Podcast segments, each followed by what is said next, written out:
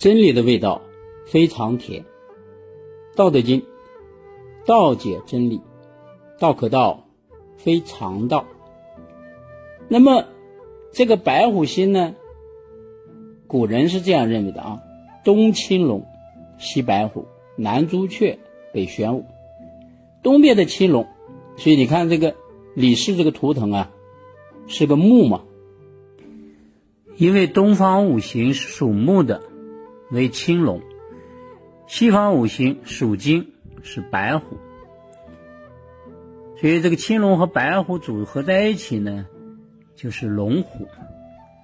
所以龙呢是中华的图腾，虎呢是中华第一大姓李姓的图腾。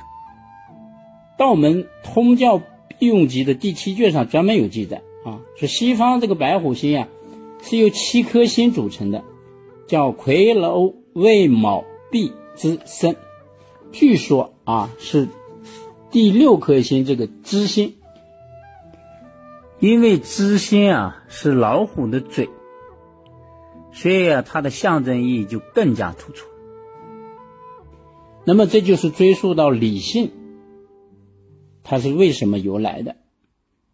那为什么老子叫李耳呢？因为老子啊，他这个长相比较奇特，耳朵特别大，所以古人说说老子鼻有双柱，耳有三门，就是比喻他这个耳朵特别大，所以呢，他就叫姓李名耳。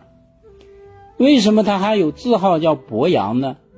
伯呢？是这个兄弟里面排行老大的就叫伯，老二的就叫仲。所以你看，孔子圣人叫孔丘、孔仲尼，他是排行老二的。那家里排行老大的就是伯，所以呢，老子他有个伯阳的伯。那为什么又有个阳呢？因为他出生的时候正好是太阳升起来的时候，哎，在家里排行老大。出生时候又是那个时间没有表嘛，你就看到太阳升去了，所以就叫字伯阳。那为什么他还有个号叫老丹呢？这个丹呢，也是代表他是耳朵大的意思。这个老字啊，有一种解释啊，就代表下垂的意思，说明他这个耳朵啊很大，耳垂厚又下垂。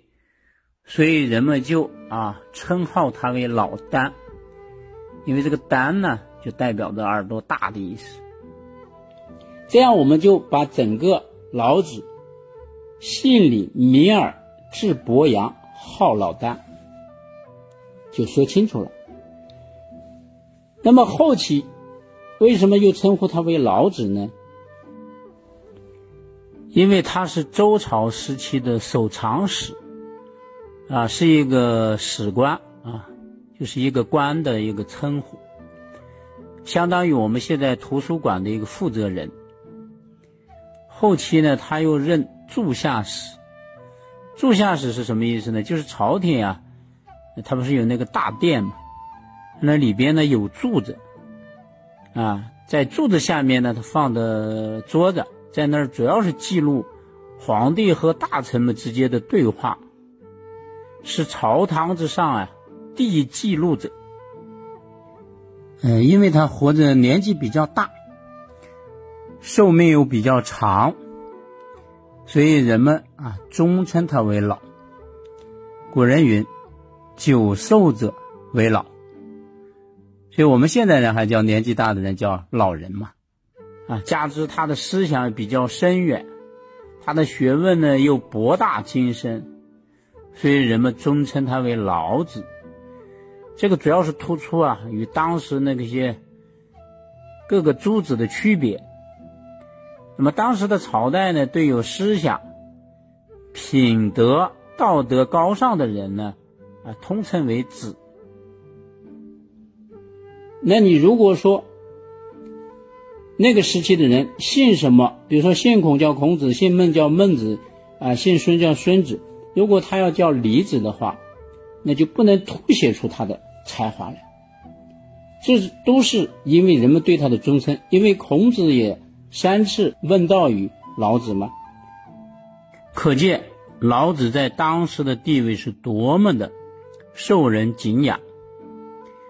我们了解了这段历史以后啊，才能知道为什么人们尊称老子圣人了吧？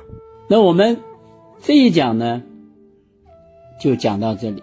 下一讲我们就讲《道德经》为什么是八十一章，因为这个八和一啊，它代表的这个数字非常重要。比如说《黄帝内经》数问八十一篇，灵书八十一篇，那《难经》呢又是八十一篇，《西游记》又是八十一，那到底为什么是八十一呢？